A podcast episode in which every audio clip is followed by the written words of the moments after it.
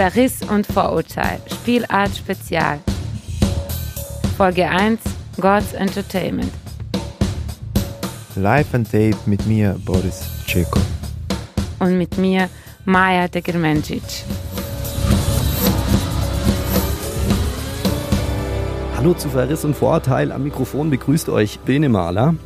Und ich sag Hallo zu Boris. Das ist mein heutiger Gast. Er wird mit mir unterwegs sein auf dem Spielart. Und Boris ist ein Teil von dem Wiener Künstlerkollektiv Gods Entertainment. Boris, schön, dass du mit mir heute hier unterwegs bist. Ja, hallo, danke für die Einladung. Wir besuchen ja später noch eure Performance.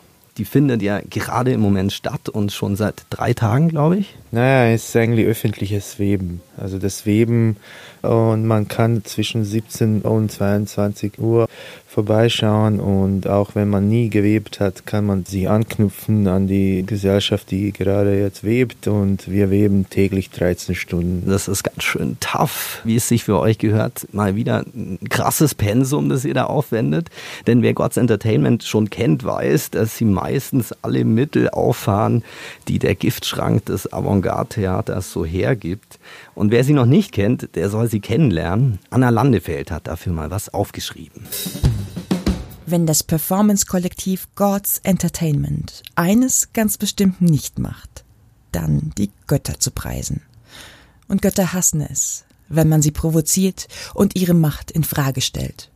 Aber genau das machen die fünf radikal brachialen Theateranarchisten von Gods Entertainment aus Wien.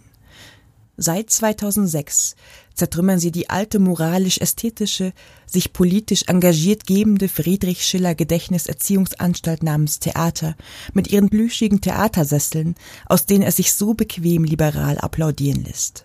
Gods Entertainment schlagen da auf, wo die politische Aktion hingehört. Im öffentlichen Raum. Das endete mitunter böse, mit blauen Augen, gebrochenen Rippen und Nasen, wie in ihrer Performance Fight Club Real Tekken, als die Performer das Publikum den Kampf mit Joysticks steuern ließen. Beim Theaterfestival Spielart knöpfen sich Gods Entertainment ganz Europa vor, knüpfen einen Teppich, damit wir alle einen Platz haben, wo wir all das Vergessen und Verdrängte drunter kehren können. Zumindest bis zur nächsten Götterdämmerung. Verriss und Vorurteil heute live on tape. Wir sind unterwegs auf dem Spielart Festival in München.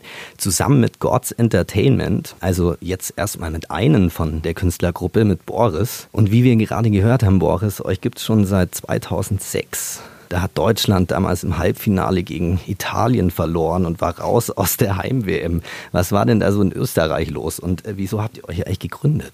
Naja, unter dem Label Gods Entertainment ist eigentlich, wie du gesagt hast, in 2006.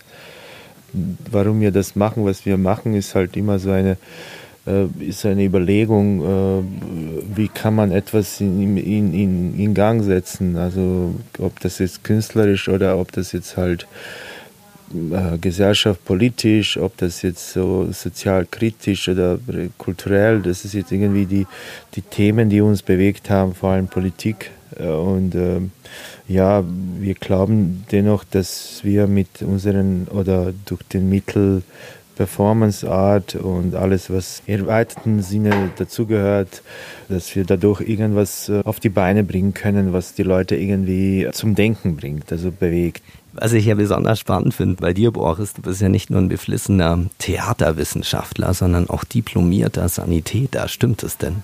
Ach, das ist so eine alte Quatsch, weil wir irgendwann mal bei ORF wollte unbedingt eine Reportage bei uns machen. Dann irgendwie wollten sie uns in irgendwelche Schubladen äh, einwerfen und dann haben wir das eigentlich äh, halb erfunden, halb äh, irgendwie aus unserem Leben erzählt, was wir früher gemacht haben. Ich meine, ich, hab, ich war im Krieg in Jugoslawien und natürlich als Sanitäter äh, gedient habe und äh, inwiefern das relevant ist für so das, was sie heute machen, würde ich irgendwie eher streichen. Also wie kommst du eigentlich zum Theater? Naja, also es war noch Krieg in Kroatien und äh, dann habe ich so Philosophie studiert und habe ich dann äh, mit, äh, vielleicht schon auch im deutschsprachigen Raum bekannt, mit Oliver Fröhlich, der jetzt viel an diesem Gorski-Theater macht. Damals haben wir so eine Performancegruppe Lösche Wahl gegründet und eben in diesen ganzen ähm, katastrophalen Kriegsumständen, wo Faschismus ziemlich geblüht hat und äh, in Kroatien und, und, und auch weiter in diesen Regionen Ex-Jugoslawien und da haben wir irgendwie gedacht, okay, also wie könnte man sich so irgendwie sichtbar machen, dass man was tut, äh, dass man was irgendwie, das, das gibt es andere denk, denkende Menschen in diesem Land. Und wir haben angefangen echt mittellos und mit, äh, mit, mit dem Körper und mit dem eben politischen Performances in, in Zagreb und darüber hinaus, dann bin ich so nach dem Studium, bin ich nach Wien gegangen, Theaterwissenschaft, äh, Doktoratstudium. Und dann hab, haben wir so gemeinsam nochmal den weiteren Kollektiv gegründet, eben Gats Entertainment, Theaterwissenschaft. Und Theater als Theater hat mich nie interessiert eigentlich, also eher so, was darüber hinaus ist, also Performance. Was ich mir gerade in diesen Tagen wieder denke, wo Peter Handke den Literaturnobelpreis bekommen hat, viele Deutsche haben keine Ahnung, was damals passiert ist. Ich, ich finde das ziemlich krass, was wir gestern oder was Maya kann mehr erzählen. Also ich würde sagen. Maya kommt später noch dazu. Genau, ja. Und, und sie hat mir gestern ziemlich krasse Sache gefunden. Äh, ich habe es jetzt leider nicht im Kopf, die eine Journalistin, die äh, Gespräche in Graz gefunden hat. Also er, er hat Interviews über Srebrenica und, und, und, Krieg in Bosnien, was er alles geleugnet hat und noch darüber hinaus viel schlimmere Sachen äh, gesagt hat. Und ich habe gestern zum ersten Mal in deutschen, Deu, Deutschland Radio Funk äh, das gelesen und ich bin ex extrem entsetzt. Ich war von Anfang an schon, war für mich klar, der Typ darf nicht diesen Preis gewinnen. Ich bin einfach entsetzt. Wenn du so auf Europa drauf schaust, auch auf Österreich, wohnst du eigentlich in Österreich? Eigentlich nicht. Also ich, ich habe ich hab, ich hab mich immer geweigert, so, also so diese Nationalstaaten. Das interessiert mich eigentlich nicht. Also aber was, also was interessiert dich, wenn du, also ich dachte jetzt an Österreich, weil ihr als Wiener Theaterkollektiv gerne mal äh, äh, so angekündigt werdet. Äh, wenn du so auf Europa drauf schaust, was in Österreich los ist, was in Deutschland los ist, was in deiner Heimat los ist, wie betrachtest du das?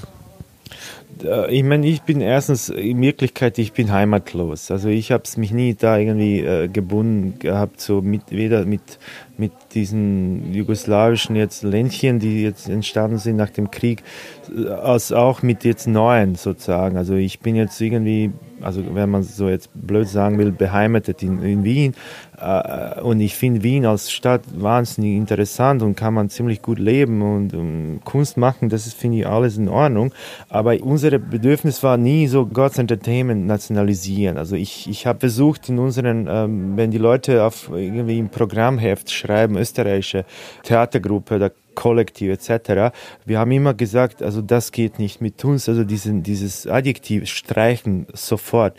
Ich bin der Meinung, dass Kultur oder Kunst nicht eigentlich nationalisiert gehört. Also es kann nicht ein Künstler, es kann nicht eine Kunst nationalisiert werden. Deswegen finde ich auch beim Kollektiv sehr wieder gut, weil Kollektiv hat etwas wieder ganz Gemeinsames, was man zusammen äh, herstellt, was man so irgendwie eine Gedanken treibt, was, was so ganz wichtig ist und deswegen gibt gibt es bei uns nie in einer Biografie Aufteilung, wer was macht oder warum gibt es keine Regie, Dramaturgie, äh, Bühnenbild etc., sondern einfach, es gibt einen Name und hinter diesem Namen können alle möglichen Menschen sein. Deswegen bei God's Entertainment ist nie klar, wer alles dabei ist, weil jetzt gerade in München für diese Installation sind unglaublich viele Leute aus München beteiligt und das finde ich schön. Es gibt so einen Spruch bei uns, einmal bei God's Entertainment, bei God's, also man bleibt ein Leben lang bei God's Entertainment. Wenn man einmal einsteigt, man kommt dann irgendwie in diesen Fluss. Und vielleicht wollen wir mal in den Fluss hineinsteigen. Magst du mich rumführen?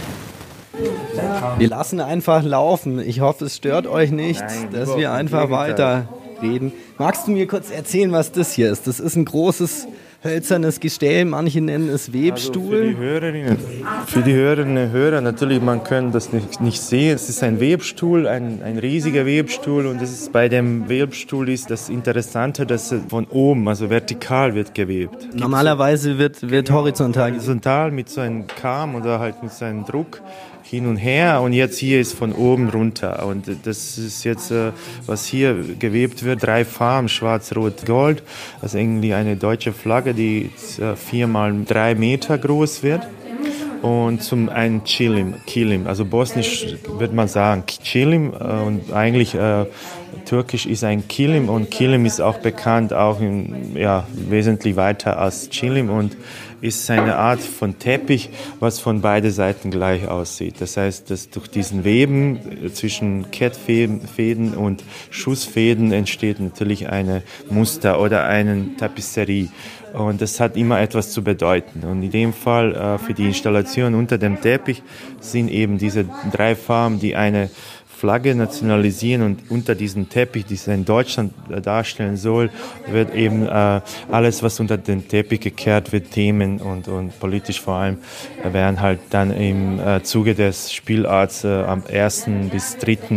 gesehen werden können. Also es gibt noch einen zweiten Teil, das genau. ist die. Installation. Ja. Bevor du mir erzählst, was da alles unter den Teppich gekehrt wird, würde ich gern mal kurz eine Frage in den Raum stellen.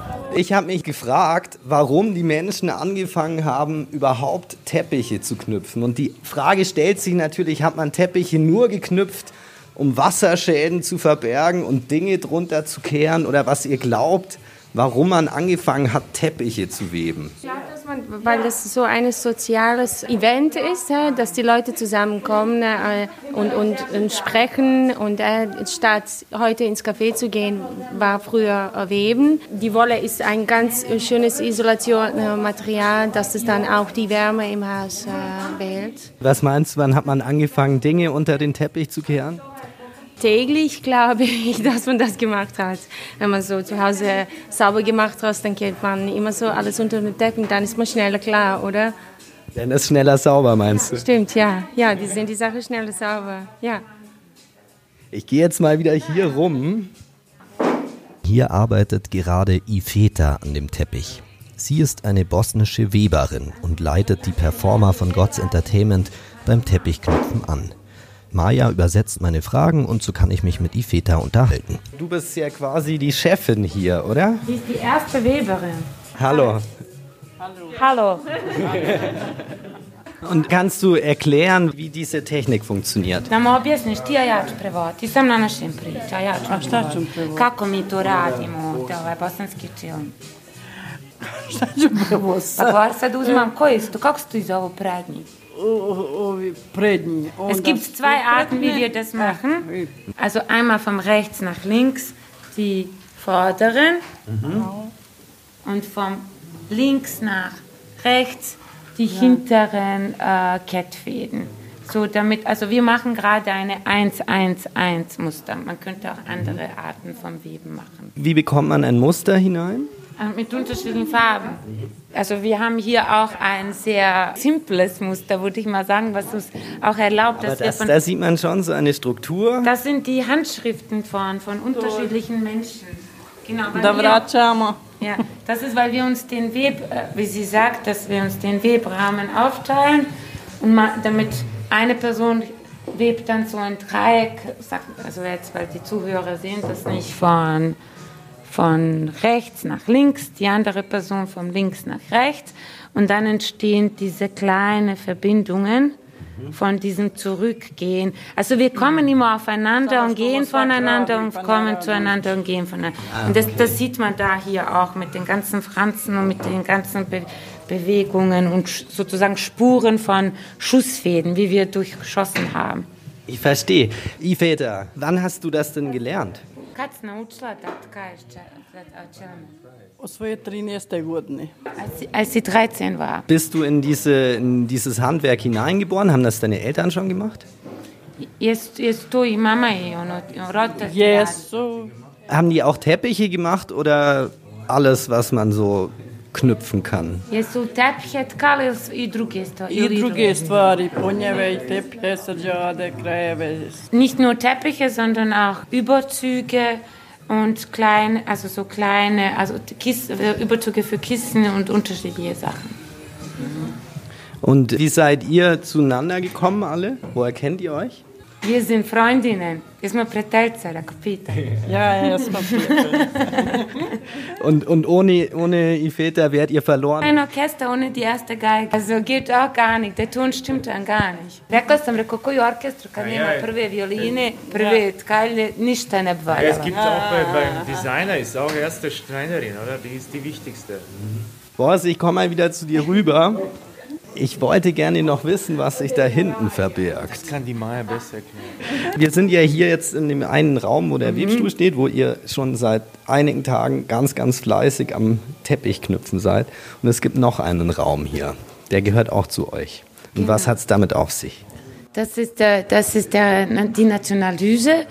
Da melden sich die Leute und wir haben einen wirklich gut ausgebildeten Nationalytiker.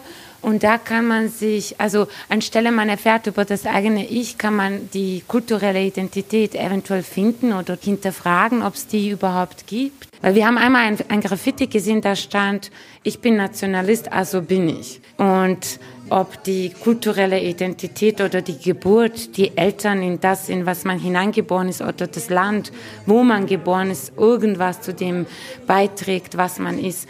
Der Aspekt ist vielleicht gut für den Teppich, weil die Schussfäden sind eine Metapher für Bewegung der Menschen. Und die Bewegung der Menschen äh, entscheiden auch über, über das Muster, wie eine Gesellschaft ausschaut oder nicht.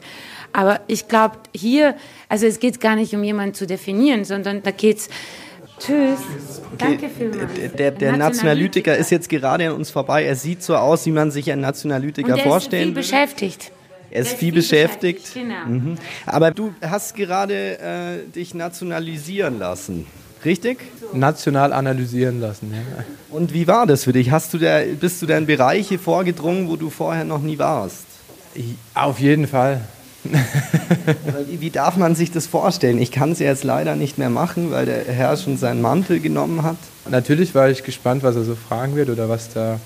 Darfst du das verraten, was er so gefragt hat? Ich bin da in meiner, ja, in meinen tiefen, in mir schlummernden äh, Herkunfts, äh, wie nennt man das, Prädispositionen äh, sehr nah an, sehr wei weit vorgedrungen auf jeden Fall.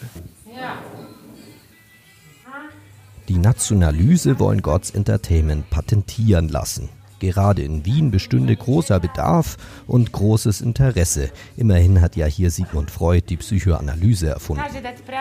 Die nationalytischen Sitzungen werden übrigens alle auf Band festgehalten. In der zweiten Phase des Projekts, wenn der Teppich dann ausgestellt wird, entsteht unter ihm eine Installation aus dem gesammelten Bild- und Videomaterial. Um diese multimediale Collage besuchen zu können, müssen die Zuschauerinnen dann selbst dorthin, wo alles Vergessene und Verdrängte sich sammelt, nämlich unter dem schwarz-rot-goldenen Teppich. Liebe Gods Entertainment, ich danke euch sehr, dass ihr eure wertvolle Zeit für mich geopfert habt. Wie lange müsst ihr noch? Wie lang, wie viel Meter müsst ihr noch knüpfen? Okay, wir machen jetzt mal Mess, Messung. Es sind noch äh, vielleicht jeweils von beiden Seiten jeweils 50, also ein Meter Ein circa. Meter. Le- Nächstes Morgen. Letz, le, letzte, wie sagt man so beim, äh, beim Endsport. Endsport. Endsport. Und was glaubt ihr, wie lang, also wie viele Stunden Arbeit ist das noch? Ja, wenn alles gut geht, morgen gibt es äh, Teppich, also abschneiden und Champagner trinken. Der muss schon sein, der Champagner. Ja, sicher, ich habe schon versprochen. Arbeiterklasse kann sich doch auch mal was leisten. Vor Sonst gibt es hier gleich den Weberaufstand. Ei, das will man sich nicht vorstellen. Ja, magst du was trinken? Ja, ich würde einen Wein nehmen.